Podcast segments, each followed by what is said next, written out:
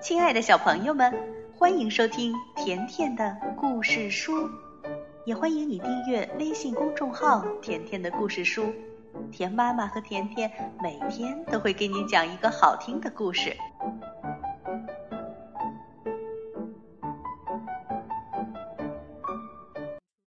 小朋友们，今天呢，甜妈咪来讲吃书的怪物不见了。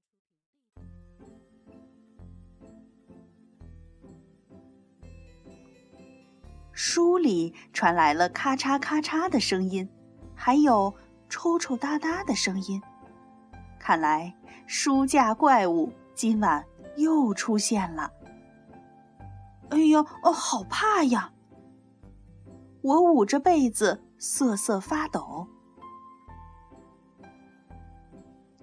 书架怪物像是在吞着什么，救命啊！呼叫声虽然很小，却很清晰的传到了我的耳朵里。但是书架怪物理都不理，二话不说，直接咕咚咕咚的吞掉。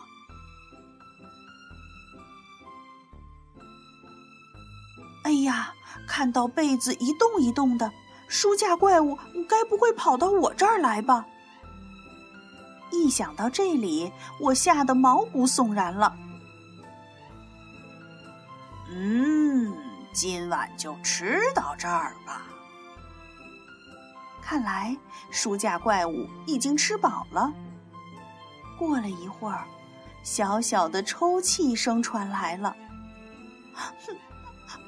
只要只要俊儿读书，我们就不会消失了。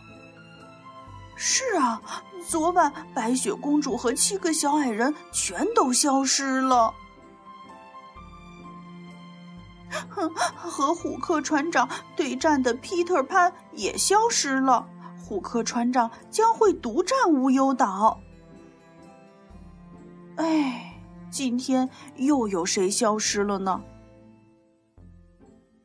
哎，这是谁在说话？我感到好奇，立刻竖起耳朵听起来了。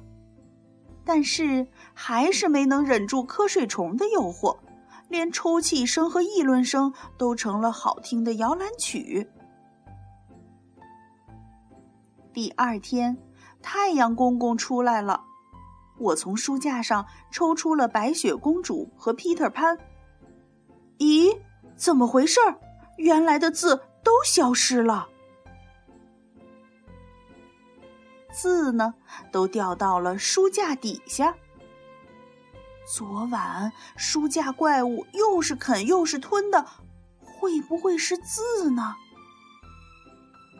我把掉在地上的字都捡起来贴回原处。当天我没看动画片，却读了书。晚上我决定为了字跟书架怪物决斗。到了晚上，书架开始摇晃起来。过了一会儿，书架怪物现身了，然后开始从书架里抽出书来。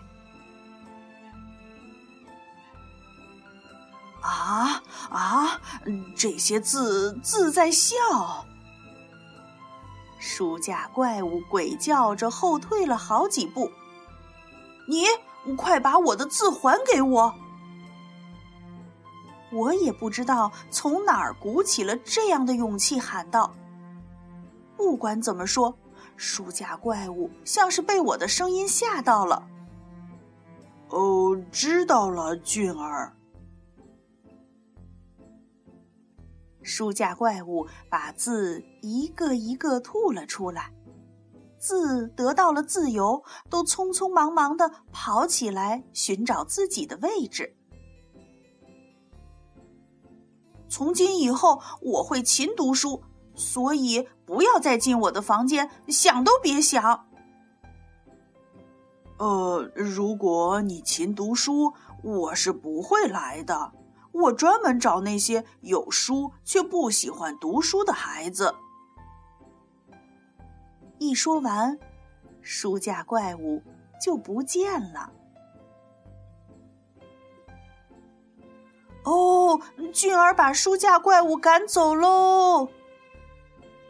图画和字全都从书里哗哗的跳了出来，围着我跳起舞来。